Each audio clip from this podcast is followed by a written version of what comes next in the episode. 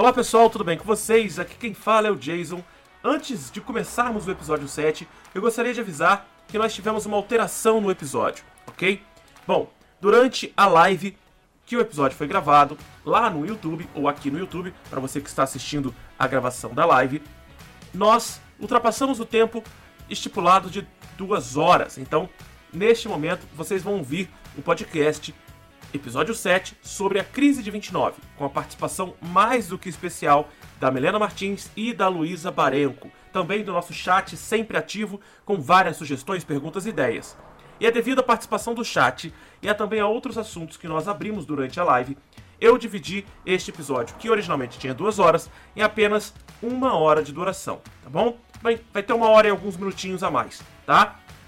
O restante do episódio vocês vão ter um podcast extra, isso mesmo. Em apenas uma gravação de podcast, eu consegui criar dois episódios separados, com a participação, obviamente, do chat e também da Milena e da Luísa, tá ok? Este primeiro episódio é o episódio com o tema original sobre a crise de 1929, o crash da Bolsa de Nova York. E o episódio extra, nós vamos falar sobre liberalismo, também falamos sobre democracia, sobre a situação atual do nosso país e também sobre populismo e racismo, ok? Então, este episódio é dedicado à crise de 29 e o episódio que está em seguida desse, você vai poder encontrar aqui no YouTube e também nas plataformas digitais, o episódio 7 extra, ok?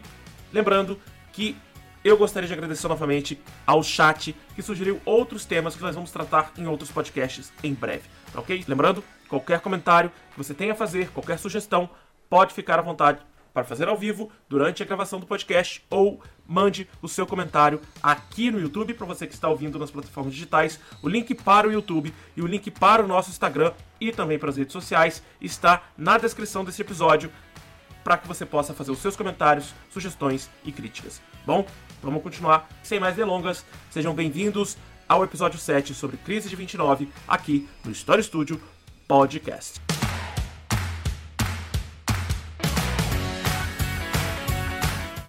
Boa noite, boa noite, pessoal.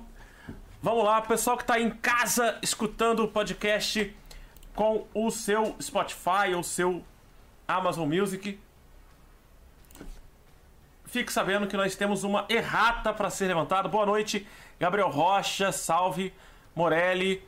É, eu tenho uma errata para fazer sobre a live anterior, que foi uma observação e um esporro que eu levei do Morelli pelo erro que eu cometi em relação ao ator do filme do Percy Jackson, né? Quem faz lá os, o Poseidon, né? O pai do Percy Jackson.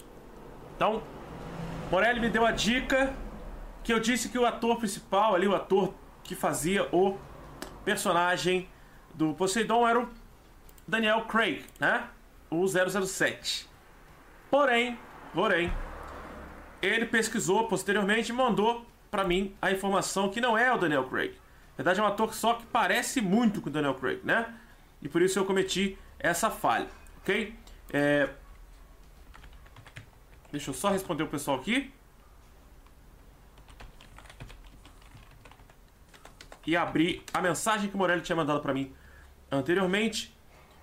O ator que faz o Poseidon no Percy Jackson, na realidade, não é o Daniel Craig. E ele, ao me corrigir, me mostrou exatamente o nome do ator. Só que eu tenho que fazer essa pesquisa e eu vou responder para vocês assim que eu encontrar a mensagem do Morelli, que eu não estou encontrando nesse momento. Bom, antes de eu falar disso, então, já que eu não encontrei agora, eu gostaria de dizer a vocês que o tema de hoje é a crise de 29. Essa crise que foi parte do crash da Bolsa de Valores em Nova York, começa ali em 1929 e vai se estender até a Segunda Guerra Mundial. É um tema que vai passar pela geografia e pela, e pela história. As meninas já estão comigo lá no Discord. Daqui a pouco elas vão entrar com a gente. Hoje a participação é da Luísa e da Milena novamente, as duas dessa vez juntas, tá? Vai acontecer como aconteceu na semana passada. Enquanto uma estiver falando, vai aparecer o rosto dela aqui e depois quando a outra falar, vai aparecer o rosto dela aqui também, tá bom? Bom, é,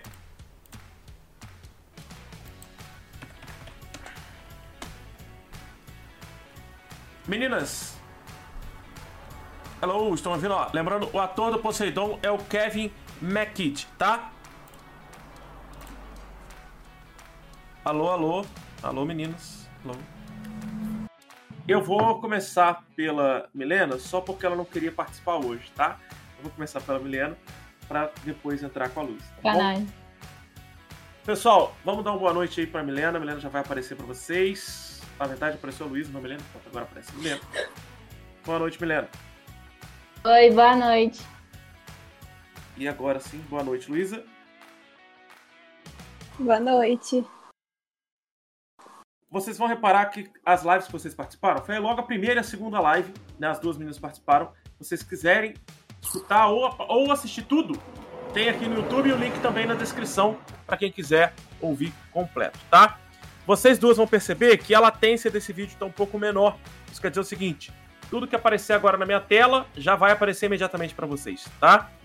É, Morelli, não obriguei ninguém a participar, Morelli. Obrigou sim. Ele, ele botou assim, ó, se você não participar, você vai ver. Aí eu falei assim, tá bom, tá bom. Mentira. Eu tive que... Mentira, eu só falei assim, ó, você quer participar? Se você quiser participar e não tem tempo essa semana, olha aí quem tá aí, Amanda Junqueira. Boa noite, Amanda. Ai, meu Deus.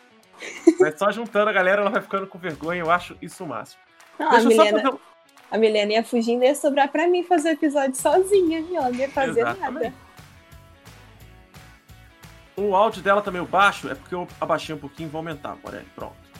Agora subiu o áudio eu da Milena apareci, volta. que eu não tá? aparecendo aqui não. Agora você tá aparecendo. Vamos lá. O carro da empadinha agora tá passando em algum lugar. Reclamaram de mim na última live que o áudio da empadinha tava no meu, na minha live e agora é tá meu. Em... Então, agora tá na casa da, da Luiz. Bom, vou começar fazendo uma introdução sobre a crise de 29 para depois puxar vocês duas, tá? A crise de 29 ela acontece como uma consequência dos loucos anos 20. Né? E a gente pode fazer um podcast futuramente falando só sobre o período entre guerras, claro, passando pelos loucos anos 20. Depois da Primeira Guerra Mundial, a gente tem um avanço econômico seríssimo, muito importante, dos Estados Unidos com a reconstrução da Europa é, e também vamos ter um avanço industrial. Esse avanço industrial chega ao campo também tá? Muito se fala sobre o avanço do Henry Ford com o Fordismo, a gente pode falar de métodos é, de produção capitalista, um deles é o Fordismo, fundamental para que haja a crise de 29 também.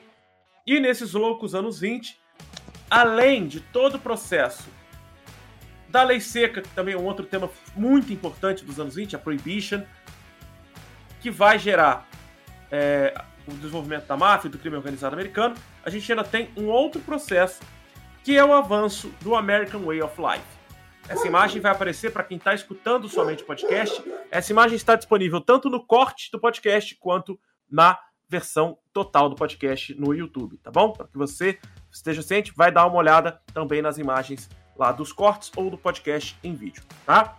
Daqui a pouco eu vou mostrar para vocês essa imagem do American Way of Life e toda a questão que envolve o American Way of Life e a crise de 29 a gente vai ter um grande boom econômico e comercial nos Estados Unidos. Os Estados Unidos vai dominar 42% da produção de mercadorias no mundo inteiro. Isso inclui também o campo, tá? Por isso as pessoas vão passar fome e também vão perder a parte da produção agrícola durante a crise. A crise não afeta só a cidade, não afeta só a industrialização. Especificamente crise de 29, a gente começa a falar agora, eu vou abrir para as meninas falarem. Esse podcast pode ser que seja um pouco mais curto. A gente não sabe ainda controlar muito tempo, vai ficar ali entre 50 minutos e 1 hora e 40, né? Mas, enfim, o que sair daqui já tá valendo. Eu vou começar pela Luísa, que ela tá menos tímida do que a Milena, e depois eu passo pra Milena, tá bom, Milena? Vamos lá. Tá bom. Luísa, até onde você pesquisou pra gente conversar sobre o início da crise, o início de como aconteceu o fatídico dia 24 de outubro? Eu estudei a partir do contexto histórico, né? Que é um pouco mais a minha área. A Milena, que gosta mais da parte da geopolítica. Eu estudei sobre a Primeira Guerra Mundial, sobre como né, a Europa estava quebrada. Passei pela crise, passei pelos anos da crise, depois pelo New Deal e depois para 2008. Mas eu estudei mais a parte histórica mesmo. Eu, eu passei por um pouco de tudo, na verdade. Então, você lembra como começou? E qual é o começo da crise? começa com a Primeira Guerra Mundial. É, muita gente morreu, e como muita, gente, como muita gente morreu nos países da Europa, não tinha como se produzir. E não tinha como fazer a economia rodar. Então, quando você não tem como fazer com a economia rodar, começam a faltar diversas, diversas coisas, desde suprimentos, mantimentos, é, você não consegue fazer exportação e importação mais. E os Estados Unidos, como não foi envolvido nessa guerra, diferente da Segunda Guerra Mundial, ele começou a vender para a Europa, porque a indústria bélica é muito forte nos Estados Unidos desde sempre. E aí nisso, é, só que quando a Europa quebra, ela não tem dinheiro para importar mais nada dos Estados Unidos. Só que os Estados Unidos não parou de produzir a quantidade que ele produzia quando estava é, durante os momentos de guerra. E então as pessoas que estavam acostumadas com um certo modo de vida, com uma certa um, um especulativo muito alto, elas tiveram um choque. E aí entra a questão de que a bolsa ela era muito acessível, ainda é muito acessível até hoje, mas que diversas pessoas elas é, investiam, desde milionários, pessoas ricas, a indústria, até as pessoas pobres, e elas não investiam tipo um real, dois, dez reais, investiam centenas de dólares. E os bancos também investiam o dinheiro que as pessoas davam para ele. É, então, os bancos também faziam, era, foram muito afetados pela quebra da bolsa. E então, quando, quando você. Quando deu dia 24 de outubro, uh, as pessoas simplesmente perderam tudo. Eram 12 milhões de ações que ninguém queria comprar. Porque tá todo é. mundo vendendo. Mas aí eu acho Exato. que já falei muito, né? Exato. Não, calma que a gente vai voltar para você ainda daqui a pouco. Deixa eu só fazer o contexto geopolítico com a Milena e antes responder o Morelli, porque você falou uma coisa ali que pode ter deixado algumas pessoas confusas. Você falou que os Estados Unidos não, não não é que os Estados Unidos não participou da primeira, né? Os Estados Unidos não foi afetado como a Europa foi afetada na Primeira Guerra Mundial. O Morelli até perguntou: ah, não participou da primeira? Sim, participou intensamente não, no fim ele da guerra. Ele foi um grande importador. A Europa, a Europa importou muito dos Estados Unidos durante a Primeira Guerra, Morelli. Ele participou no sentido econômico, por causa da indústria bélica também, mas ele não foi atingido, não foi bombardeado nem nada. Isso. É isso que ela quis dizer. O, os Estados Unidos não foi bombardeado na Primeira Guerra, não sofreu ataques durante a Primeira Guerra. Aliás, ele participa só no momento final da guerra, no combate nos anos finais. Em 1917, com a saída da Rússia, por causa da greve, por causa da Revolução Russa, os Estados Unidos acaba sendo convocado, vamos dizer assim, a participar da guerra de 1917 até o final, em 1918, tá? Contribui bastante, mas não é fundamental como foi na Segunda Guerra. Também não foi bombardeado como foi na Segunda Guerra pelo Japão, tá? É... Deixa eu puxar minha câmera aqui para Milena. Milena, já tá aparecendo você aí. Vamos pro contexto geopolítico da coisa, já que a gente já citou as guerras. E aí, você, me... você falou para mim que estudou um pouco menos para esse podcast por falta de tempo também, né? Eu tô te dando um exposed mesmo. Então, eu queria saber de você, o que, que você tem para falar pra gente sobre a questão geopolítica em relação à guerra? Então, assim, como eu não estudei muito, eu não tenho, assim, detalhes minuciosos sobre, mas é, puxando o que a Luísa falou, eu gosto mais do lado sociológico e geopolítico, né? Então, eu vou puxar nessa questão do Fordismo, da, dos tipos de meio de produção que tinha na época. Fordismo era caracterizado pela excedente produção e um trabalho monótono, tipo assim, com alta carga horária de trabalho e, tipo assim, com péssimas condições trabalhistas. Nisso não era visto a, a demanda. Então você produzia mais do que você é, consumia, né? A população consumia. E mesmo com o The American Way of Life, é, a produção era excedente. Não, mesmo que todo mundo comprasse, tinha uma hora que você, vamos supor, você compra dois sofás, uma hora você não vai comprar mais. Então não adianta mais você produzir aquilo, você tem que é, mudar de acordo com a demanda. E aí nisso, com esse excedente, uh, começou a crise.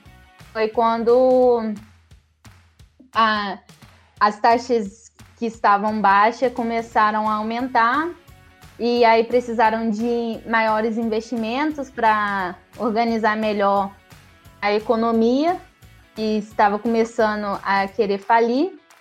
E é, aí eu fico nervosa, deu branco. Mas começou a querer falir.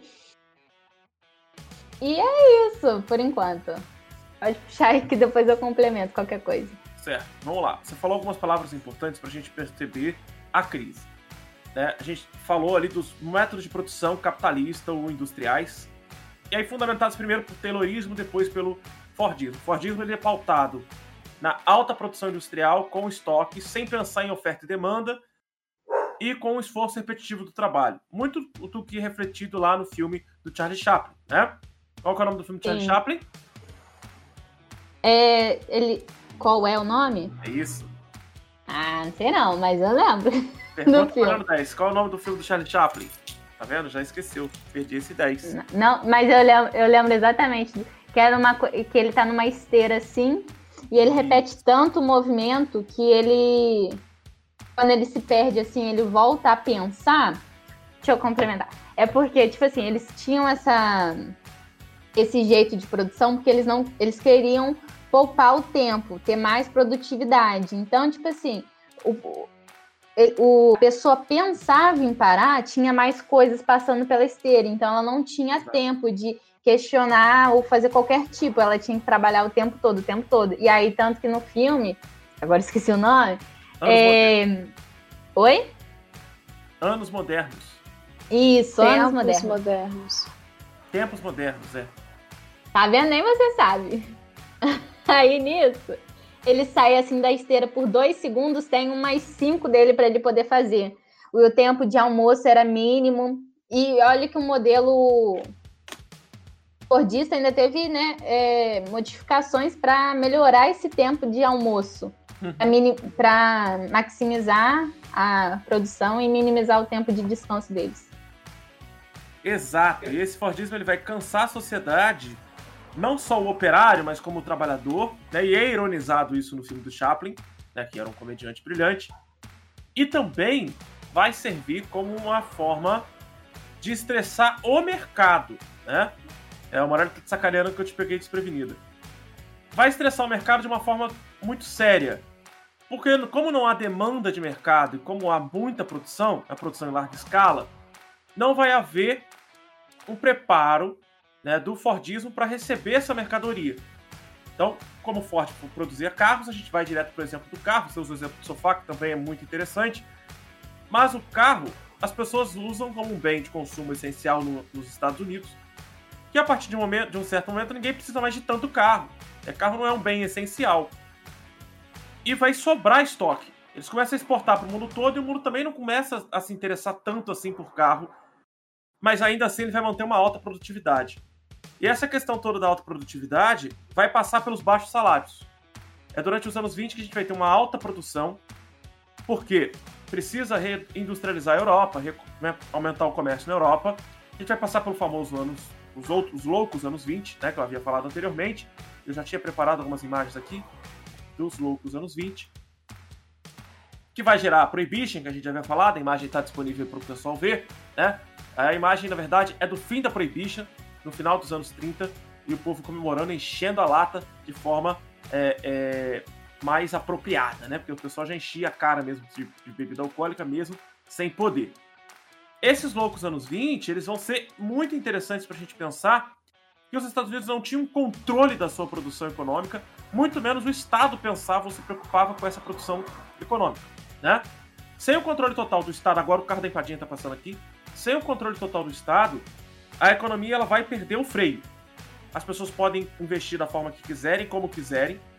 As empresas podem fazer o que quiserem com o seu processo produtivo, estressando o mercado, né? Sem a demanda, né? sem a ideia de demanda, oferta e demanda, que é uma das leis do liberalismo. Os Estados Unidos, nesse momento, eram o país mais liberalista do mundo. Show de bola? A outra palavra que você tinha falado, que desperta uma certa curiosidade, é a questão do American Way of Life, que eu havia prometido mostrar a imagem. Eu vou mostrar a imagem é, agora, agora para vocês. Na verdade, eu preciso mostrar uma outra imagem antes dessa. que quase ninguém conhece a imagem original por trás dos desempregados. Né? Tem uma imagem. É... Não, mas calma aí. Você falou do liberalismo, você tem que explicar também. O que, que é liberalismo econômico? Então explica. É. Liberalismo econômico é porque você tem é, o liberalismo, neoliberalismo, o socialismo, que logo após vira comunismo, e o keynesianismo, não sei pronunciar. Nisso, o, li, o liberalismo. Oi? Keynesianismo. É difícil falar. É, isso aí. Nisso, o liberalismo era o quê? Era a menor participação do Estado na economia. Era o incentivo do livre comércio, da livre circulação é, de capital e sem intervenção nenhuma. Então, vamos supor, se ou, a relação do Estado com uma empresa, vamos supor a Nestlé, é zero. A Nestlé pode fazer o que ela quiser com seus funcionários. Ela pode cobrar o quanto de carga horária ela quiser, as condições que ela quiser. Isso ajuda os proprietários, a quem detém os meios de produção. E aí prejudica a classe né, trabalhadora e proletariada. E aí é isso. Você pode mostrar agora. Certo. E aí, com isso, né, com essa questão toda, a gente vai ver o famoso American Way of Life, que é levantado durante os anos 20, meio que a contraponto do que acontecia nos loucos anos 20. Né? Os loucos anos 20, as pessoas bebiam muito, as mulheres passaram a ter os seus direitos reivindicados e conquistados nos anos 20, né? E, Luísa, você pode falar à vontade na hora que você quiser, tá? Só tô mantendo a, a Milena aqui, porque a gente tava puxando o assunto a partir dela, mas você pode interromper e falar também. O American Way of Life é um contraponto dessa situação, das mulheres conquistando direitos, conquistando direito ao voto, né? Utilizando vestidos mais sensuais, mostrando as canelas, né? Indo dançar para as danceterias, bebendo, namorando quem elas quisessem, sem ter o compromisso do matrimônio, né? Muitas vezes, dentro desse, dessa loucura dos anos 20, né, datada pelos americanos, é também se passa pela questão da não formação da família pelos jovens, passa pela questão dos jovens se distanciarem um pouco da religião, e aí é criado o American Way of Life para mostrar para o mundo que a América é superior, que a América é brilhante, a partir dessa imagem que muitas vezes a gente não encontra essa imagem quando vai falar da crise de 29. A imagem que a gente vai ver daqui a pouco mostra esse painel ao fundo. Isso era pintado ou desenhado em vários locais pelos Estados Unidos, espalhado pela televisão, pelo mundo afora, não pela televisão não, mas pelo cinema e pelo mundo afora, com uma família feliz, aquela família da margarina, né? Aquela família feliz que tem o pai dirigindo o carro, todos muito bem vestidos, dois filhos, né? Um casal de filhos, o cachorrinho. A mulher é dona de casa, submissa ao marido. Eles são uma família cristã que vão à igreja todos os domingos. São muito bons para a comunidade. A principal característica deles é que eles são brancos, né? Essa é a grande característica do American Way of Life. Tem que ter, toda família tem que ter um cachorrinho, a, o marido a mulher, né? Com o casalzinho de filhos, o carro, eles têm que ser brancos e cristãos. Esse é o American Way of Life mais puro e simples. É, o homem sai para o trabalho, a mulher fica em casa tomando conta das crianças e da família. É, o homem pode sair para beber e fumar, a mulher fica em casa sem poder fazer absolutamente nada, sem garantir os seus direitos ao voto, principalmente, né? E um exemplo nisso, puxando aí, que um podcast, o podcast que eu fiz com você, aquele The 13 Days, uhum. é, no início do filme mostra exatamente isso. A família toda sentada, tomando café da manhã, o mari, a mulher com vários filhos, tomando todo conta de todos eles, e o marido só se preocupando em trabalhar e ela servir ele e a casa. Aí exato, exemplifica bastante. Né, no, naquele filme ele mostra bem o American Life no início do filme. Agora, voltando à parte histórica, eu tô adorando fazer essa ponte entre vocês duas. A Luísa deve ter alguma coisa para falar, porque eu acho que ela tá já se contorcendo aqui no, no meu vídeo, para falar sobre a parte histórica. E aí a gente já pode começar a falar do que acontece do dia 24 para frente, porque até aquele momento a gente tem baixos salários, um aumento da produção exagerado, a Europa já começou a se industrializar novamente, se reestruturar, para conseguir chegar ao ponto em que os Estados Unidos começam a perder mercado internacional, porque a Europa já começa a mostrar força no mercado internacional, e começa a perder poder de compra, o americano comum, exatamente pelo que a Milena falou. No liberalismo econômico, os donos das empresas enriqueceram e os trabalhadores do proletariado perdem poder de compra, vai perder dinheiro no meio dessa história. Né? Enquanto eles vão enriquecendo, os outros vão ficando cada vez mais pobres. Já dizia ali a música do Ruge, né? Que eu, né, vai analisar essa cadeia hereditária e a gente vai entender melhor como o pobre fica mais pobre o rico fica mais rico nessa história do liberalismo. Esse liberalismo econômico do, do século XX depois vai se transformar no neoliberalismo, mas antes disso a gente vai ter aquela palavra difícil, né? O kenianismo no meio do caminho. A gente vai falar desse cara, desse, desse economista inglês, pensando na crise de 29 daqui a pouco.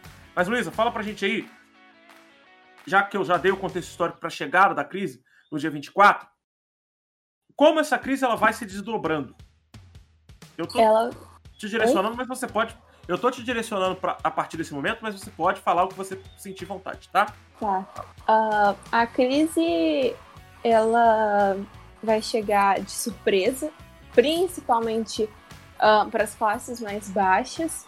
E junto disso, além do que você falou, né, de do que os anos 20 foi, foi é, na história dos Estados Unidos, não só dos Estados Unidos, mas influenciou alguns movimentos também na América Latina, é, o que eu acho que um dos fatores mais marcantes a partir do dia 24 foi o suicídio coletivo, né, que diversas pessoas é, se suicidaram, é, teve gente que se jogava dos prédios, né, por causa disso, porque sabia que tinha perdido tudo e que não tinha como voltar aquilo atrás.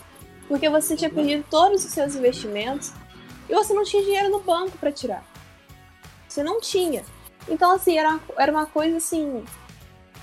que você não tinha o que fazer. Tanto que Durkheim, inclusive, fala sobre isso, né? É, é, tem a teoria do, dos três tipos de suicídio, um deles é o coletivo, que é realmente influenciado pelos fatores externos à sua volta, principalmente econômicos e sociais. E o que é muito interessante, porque você vai ver a população, o governo não vai fazer nada, porque o governo uhum. também vai sair perdendo, as, o desemprego vai subir horrores, porque não tem emprego, inclusive depois de um tempo o próprio campo, que também era uma das maiores fontes de economia dos Estados Unidos em algumas áreas, também perde tudo, porque os trabalhadores rurais, os agricultores sejam os latifundiários, sejam os agricultores de pequena propriedade, eles também não têm mais nada, eles não têm o que plantar, eles não têm para quem vender. Porque os Estados Unidos exportavam muita comida, pro, principalmente para o leste europeu. Porque dentro disso, no leste europeu, ao mesmo tempo que está tendo essa crise de 29, surgem vários governos de cunho ditatorial e aí diversas é, ideologias políticas. Surge desde o, é, o próprio é, comunismo em algumas áreas, é, tem o fascismo e tudo, inclusive a crise de 29 vai ser um fator para o surgimento dos governos mais, de, mais ditatorial e, e despóticos. Mas assim, falando dos Estados Unidos, o que, que acontece? Eles vão ficar durante anos tentando vender tudo que eles tinham. Porque o que, que, que, que mais rendia nos Estados Unidos? é, transações imobiliárias. Até hoje rende muito, né? Então, uhum. Eles não tinham, porque não tinha quem quisesse vender, eles vendiam as próprias casas. Inclusive, uma das imagens que cai muito em vestibular é a da mãe vendendo os filhos. Sim. É uma, é uma imagem, é uma imagem que tem dois sentidos. Um deles era de uma mãe que precisava desesperadamente de dinheiro e outro de uma mãe que não sabia o que fazer para continuar cuidando dos filhos, porque você não tinha dinheiro o que saía e o que entrava. E isso é o que aconteceu depois da crise, que, se, se, que fica por muitos anos, é, com alguns protestos, algumas manifestações, é, alguns movimentos, é, algumas militâncias e ativismos sociais surgem nessa época também, começam a surgir nessa época, começam a surgir outros núcleos de ideologias diferentes do próprio liberalismo e, capital, e do próprio capitalismo. Uhum. Tem um, um, tem um economista que define, falou inclusive que a crise de 29 ele ganhou o prêmio Nobel, acho que de literatura, de economia de literatura em 2001, eu não lembro quem é, mas que ele fala que esse é o capitalismo, são ciclos, é, ou seja, o mercado está bem, o mercado estanca, e você perde suas ações, e você fica sem nada, e depois ele cresce de novo. E, então, assim, esse era o capitalismo da, da época, e ainda é assim. Hoje tem, uhum. hoje é mais misturado, tem diversas doutrinas liberal, liberais no mercado, que inclusive essa crise que vai chegar no Brasil de uma forma muito forte, né? Ela vai trazer o que pouco tempo depois vai virar CLT, né? Que, que o Vargas traz para o Brasil e que dá apoio para ele. Mas eu acho que sobre a crise é isso. Depois disso a gente pode falar dos anos 20 ou até da, a, da lei seca, mas acho que é só isso calma, mesmo. Calma, calma que é. a gente vai falar, tem muita coisa ainda para falar. Muito, Não, sim, mas acho que é só isso. Mas eu vou mesmo. mostrar a foto do que você tá. citou, porque inclusive foi a imagem que eu usei para divulgar a live no Stories do Instagram. A imagem da mãe desolada, porque não tem condições de alimentar os próprios filhos e ela está vendendo os filhos. Né? Essa imagem. Ela... ela... corre ela... o mundo e ela serve como imagem símbolo da crise dos anos 20. E, e ela tá com vergonha. Você vê no olhar dela a vergonha de ter que fazer aquilo. E as crianças chorando ao ombro dela, né? Porque não queriam ir. Tá passando por isso. Agora, as crianças também mostradas ali, na outra situação que você havia falado, são as crianças da mãe que vende as crianças porque tá precisando mais do dinheiro do que do alimentar as crianças propriamente dito, né? A gente tem essa outra imagem, quatro crianças à venda, né? É, for Children for Sale. Ali estão as quatro crianças sem muita noção do que está acontecendo, né? A mãe com vergonha da foto. Imagina a imprensa na época, que loucura que deve ter sido isso para a imprensa. Os jornais noticiaram tudo no dia 25, no dia 24 para o dia 25, né? Noticiaram a quebra da Bolsa de Nova York, toda a crise, toda a confusão gerada. E ainda durante aquele momento, muitas pessoas venderam as ações. No dia da, da crise, no dia que começou a crise, no dia 24, 13 milhões de ações foram vendidas. No dia 28, na segunda-feira, mais algumas ações foram vendidas, cerca de 33 milhões de ações foram vendidas, tá? Bom, entre os anos 23 e os anos 29, a gente falando dos outros dos anos dos loucos anos 20, nós temos que lembrar, deixa eu voltar minha câmera de volta, nós temos que lembrar que os Estados Unidos tinha um desemprego de apenas 4% e a partir da crise econômica, a partir da crise de 29, nós vamos ter um aumento de Só um minuto. Tudo bem com vocês? Tá, né? Foi a Milena que caiu? Não, ela desligou a câmera, mas tá, eu tô aqui. Então, ela também tá. Beleza. O áudio dela tá começando. Tá.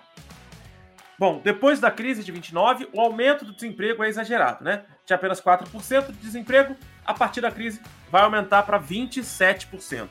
Além disso, os Estados Unidos dominavam 33% do mercado mundial de automóveis e após a crise, esse mercado mundial de automóveis cai 50%.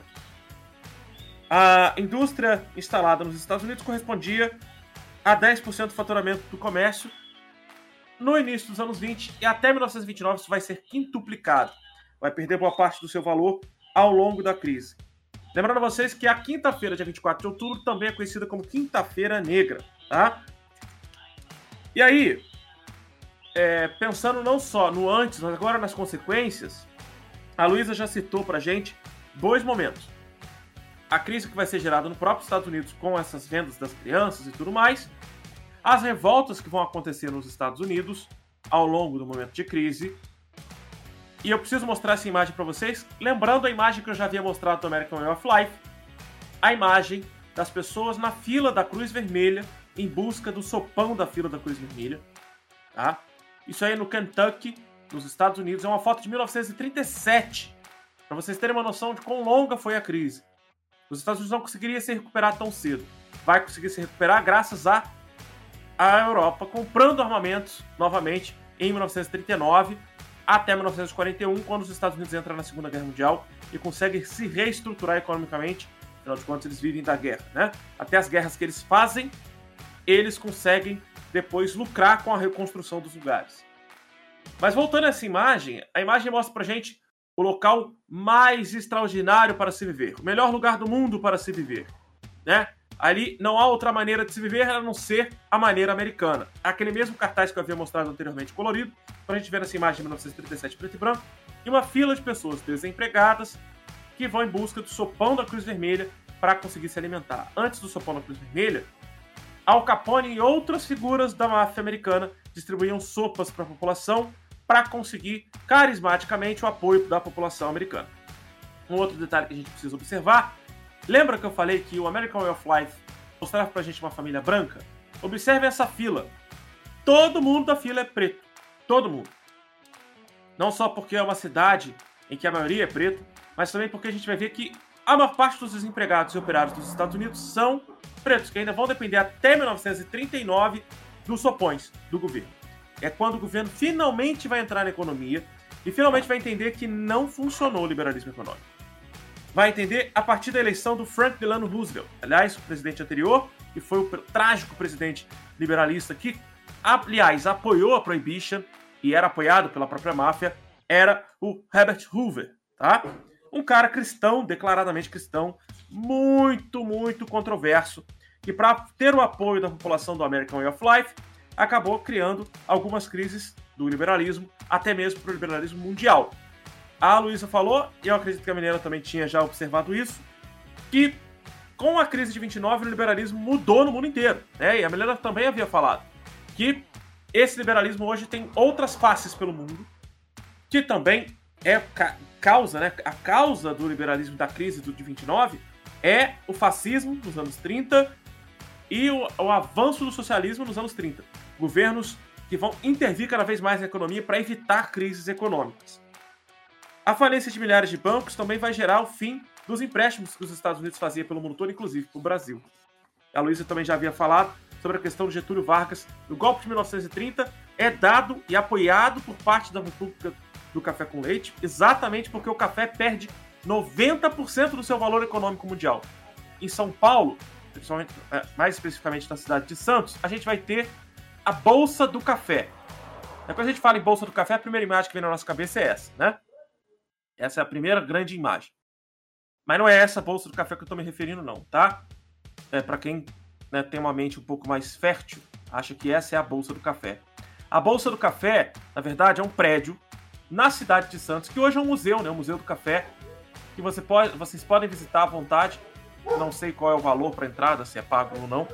Mas lá vocês conseguem visitar o que antes foi o maior apogeu do café no mundo. O Brasil vendia 80% do seu café para os Estados Unidos, tá? Lembrando, depois da crise, o café perde 90% do seu valor. Com isso, a gente tem o fim da República do Café com Leite, a queima do café por Getúlio Vargas e a criação da Companhia Nacional de Café para fazer essa queima de café e regular o preço do café no Brasil. Afinal de contas, o agronegócio ainda mandava no país, mesmo com a retirada da República do Café com Leite. Tá? Esse contexto todo é criado no pós-guerra, no pós-guerra fria não, no pós-crise de 29. Aliás, por ter citado Guerra Fria, eu vou lembrar vocês o seguinte.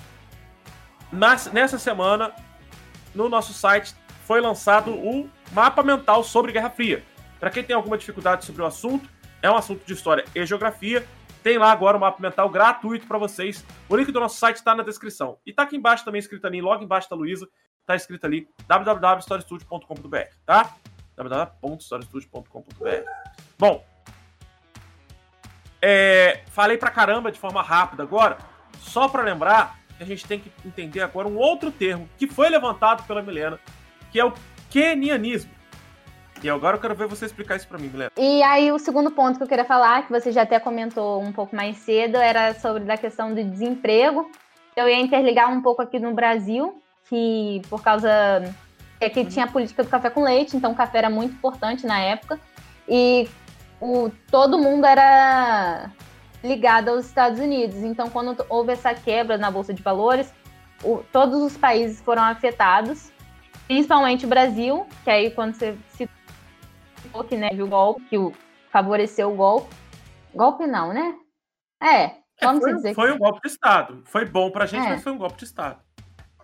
E nisso eu ia também puxar pro lado da, do aumento da financiamento especula, especulativo das bolsas de valores, que teve aqueles investimentos super rápidos e de pessoas fantasmas, que aí favoreceu ainda mais a quebra. Era isso que eu queria comentar pra você puxar. Tá, a gente vai puxar agora a questão do keynesianismo, só para lembrar um detalhe. Esse podcast está sendo feito num dia muito especial, né? Não sei se vocês sabem disso, Mas hoje a cidade de Volta Redonda, junto com a história do Brasil e Getúlio Vargas, completa aí um marco né, na história da Segunda Guerra Mundial, na história da estrutura industrial do Brasil, com a criação da CCN, completa hoje 79 anos a, a Companhia Siderúrgica Nacional. Né? Então aí, é, depois a gente pode falar um pouco sobre a história da CCN nesse contexto da Segunda Guerra Mundial e do Brasil como um todo na Segunda Guerra. Eu só, só fiz esse, esse adendo para lembrar do kenianismo, que dá... Já tinha esquecido.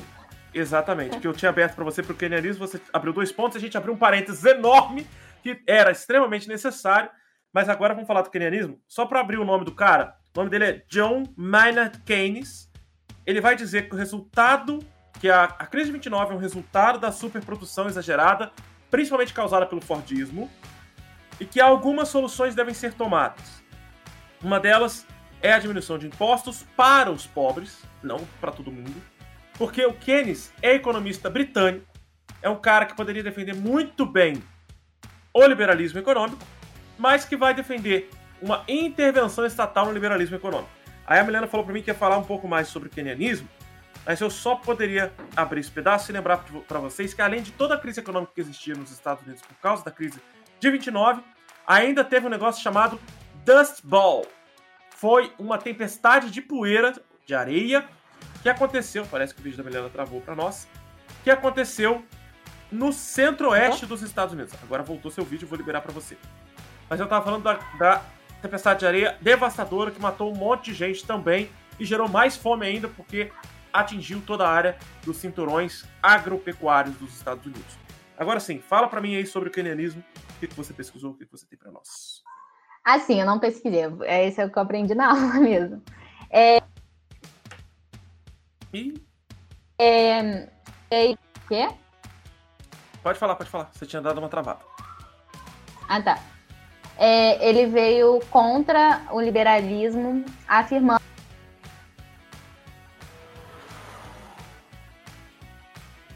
Fala mal que o governo devia criar oportunidades de trabalho. Eu... Oi? Você começou a falar mal do liberalismo, você travou para nós. Voltei. Voltou. Vamos lá. E não voltou, não. Travou de novo. Ah, ele Faz se contrapõe seguinte, ao liberalismo. Desliga sua câmera e vai oh, só no Deus. áudio, não tem problema. Tá. Vai, pode falar. Melhor.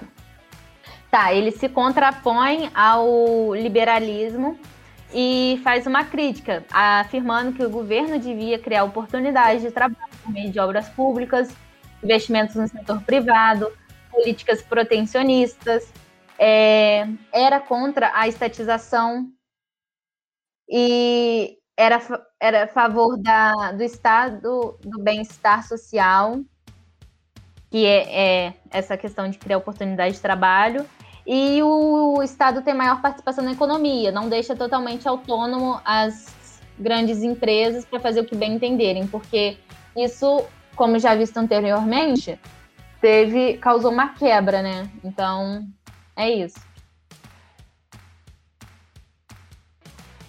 Olha só. É, realmente, todo esse processo dele é uma tentativa de sair da crise, né?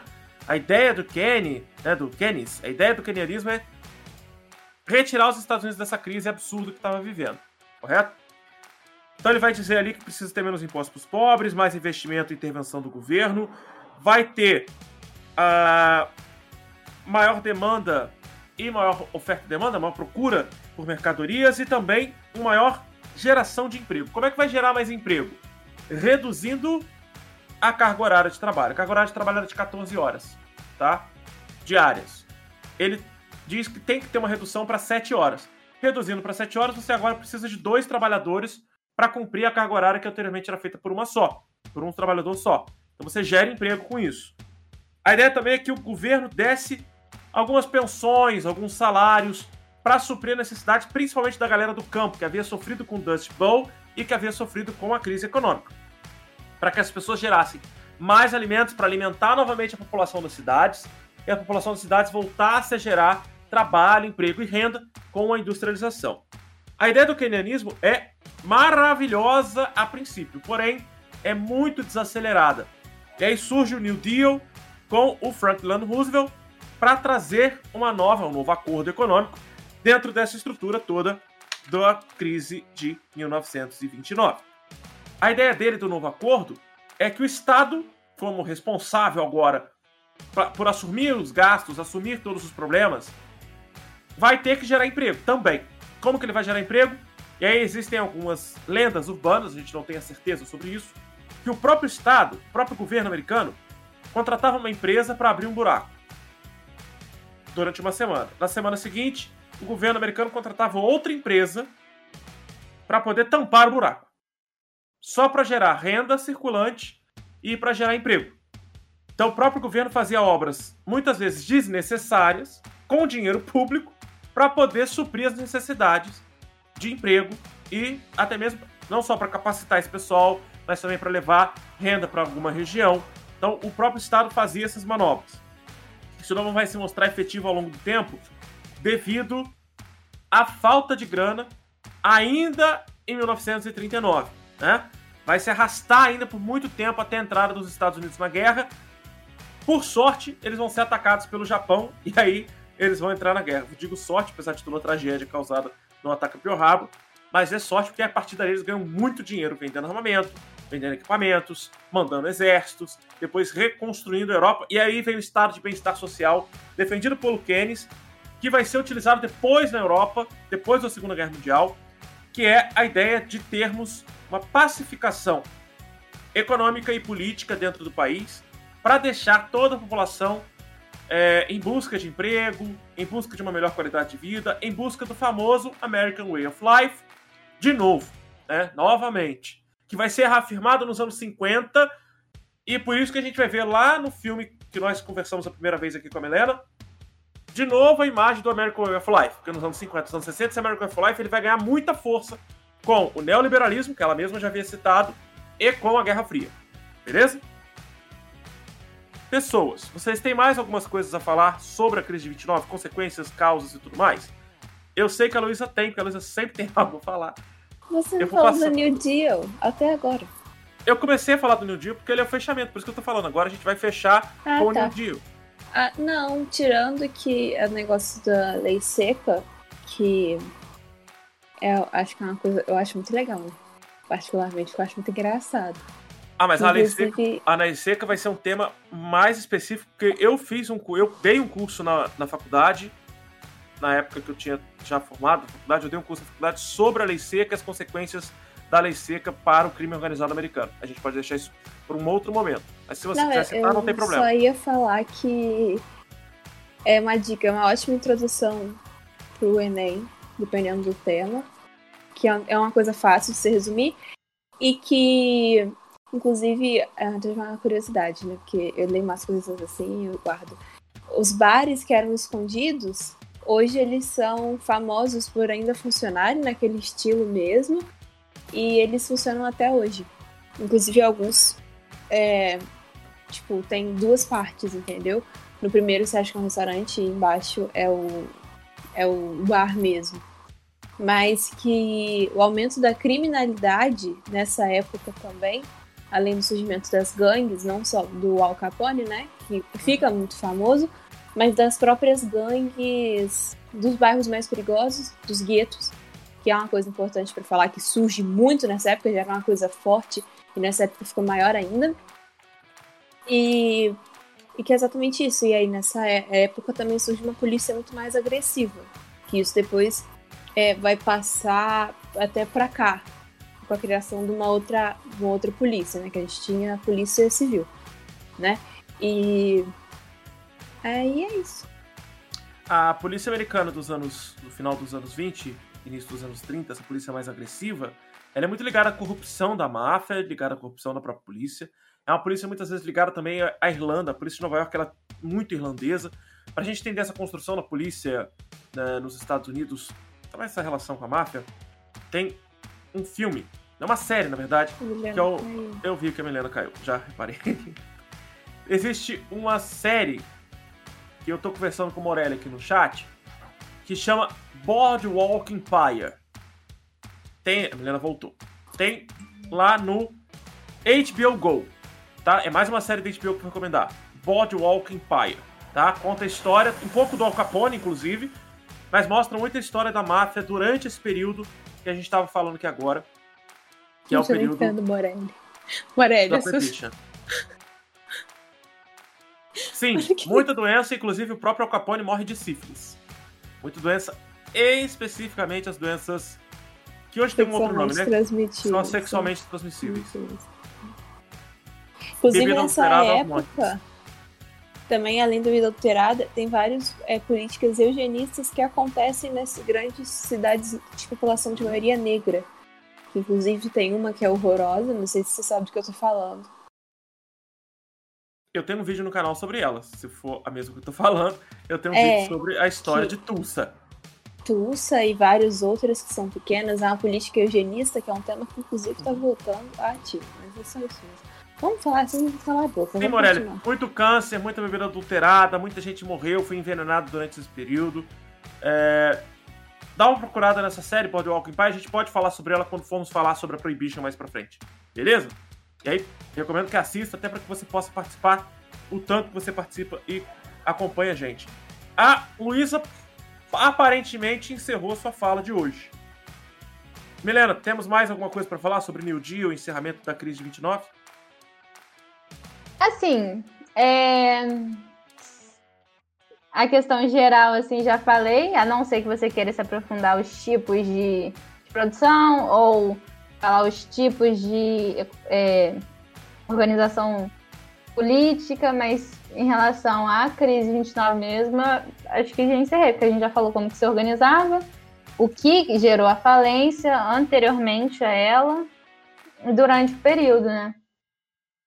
Então, se quiser é, já puxar o New Deal. Gente... Você quer reforçar o que foi o New Deal? É. Aí, não tô entendendo. Ah, tá. Milena, fala aí o contexto geopolítico lá. Do New Deal. Do quê? Do New Deal? É, o que, que acontece depois dele. Blá, blá, blá. Ah, eu lembro mais ou menos. Mas eu lembro que o Roosevelt, não é o nome dele? Isso. Que criou. Franklin. Isso. Ele criou o New Deal com querendo dar investimentos. Não. Calma aí.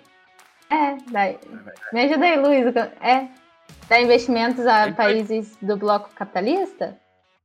É, ele quis, é, na verdade, ele quis fazer uma política de recuperação, né?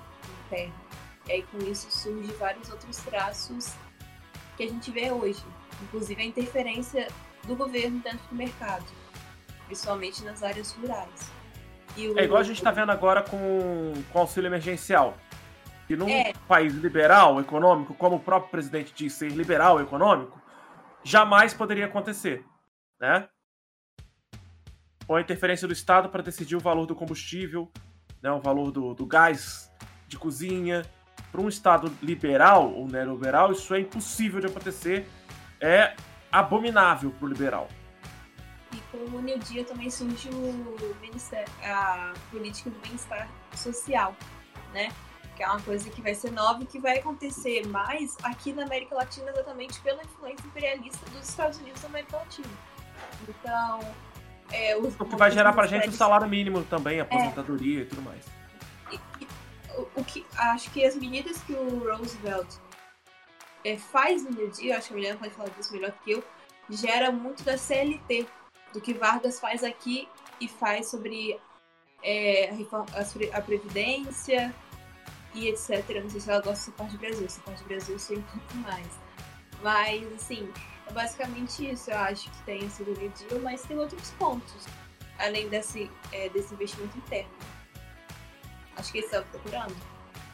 Não, então, aí tem intervenção do Estado na economia, e isso, consequentemente, acaba contribuindo para a atividade produtiva na Segunda Guerra Mundial, né? Dá para puxar também, se quiser. Hoje foi crise de 29, a gente se estendeu sobre outros temas de consequências pelo mundo afora. E também falamos de racismo, falamos sobre vários temas muito importantes.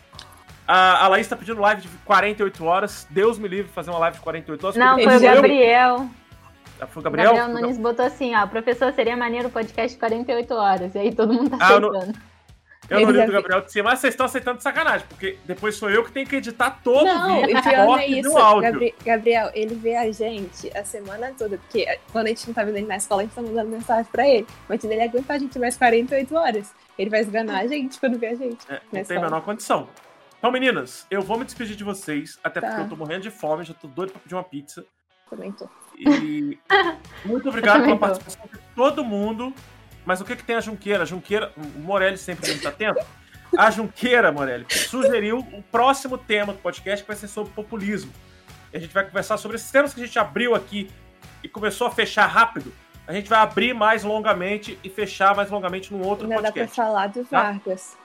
Vargas, Isso, populismo e trazer até a questão Isso. atual. Isso, é o que a gente vai fazer. História. A gente vai fazer um podcast okay. só sobre a era Vargas. E dentro da era Vargas a gente fala sobre populismo, sobre as questões do Brasil não industrializado, as questões do agronegócio andando no Brasil. Isso tudo vai ser englobado num outro momento. Lembrando Posso que essa agradecer live... por sair? Agradece aí, Milena, vai lá. Gente, obrigada por ter participado aí, ter puxado questões. Eu achei que eu, que eu ia ficar estressada de você estar compartilhando. Eu, não, eu tenho mas eu gostei, aí vocês que derem ideia, vocês vêm pro próximo que a gente vai fazer. E desses assuntos aí eu gosto de falar. E é isso. Beijo. Beijinho, Milena. Tchau, tchau. É, Luísa, pode fazer a sua despedida? Uh, gente, boa noite pra vocês. É, eu gosto muito de falar de tudo. Eu não calo a boca. Parece um rádio, eu sei, mas espero que vocês voltem, porque é uma conversa muito boa. A Milena é uma pessoa que pensa muito parecido comigo, mas gosta de discutir. E o Jaza, né? É o Jaza. Mas é isso, eu espero que vocês estejam aí. Eu agradeço a participação de vocês também. E é isso. Tchau. Galera, galera segura um pouquinho que eu tenho mais um recado para dar para vocês. Ó, na nossa. A partir de amanhã, né? A partir de amanhã, aqui no canal do YouTube, essa live vai estar editadazinha, bonitinha com todo o conteúdo que nós debatemos aqui. Na segunda, terça, quarta, quinta, até mesmo sexta-feira que vem vai sair corte dessa live, que essa live ficou longa, com muito conteúdo legal. Eu vou trazer para vocês os cortes melhores para quem quer acompanhar só os pedacinhos pequenos, tá bom? Aliás, amanhã à noite já estará disponível no, nos links que estão aqui na descrição o nosso podcast só em áudio, pra galera que gosta mais de ouvir do que assistir, tá bom? Muito obrigado a todo mundo que estava aqui comigo, as meninas que me acompanharam, a galera do chat. Valeu mais uma vez ao Morelli, que é o nosso participante oficial do chat. Até a sexta-feira que vem para todo mundo com mais um episódio do História Estúdio Podcast. Tchau, tchau. Boa noite a todos.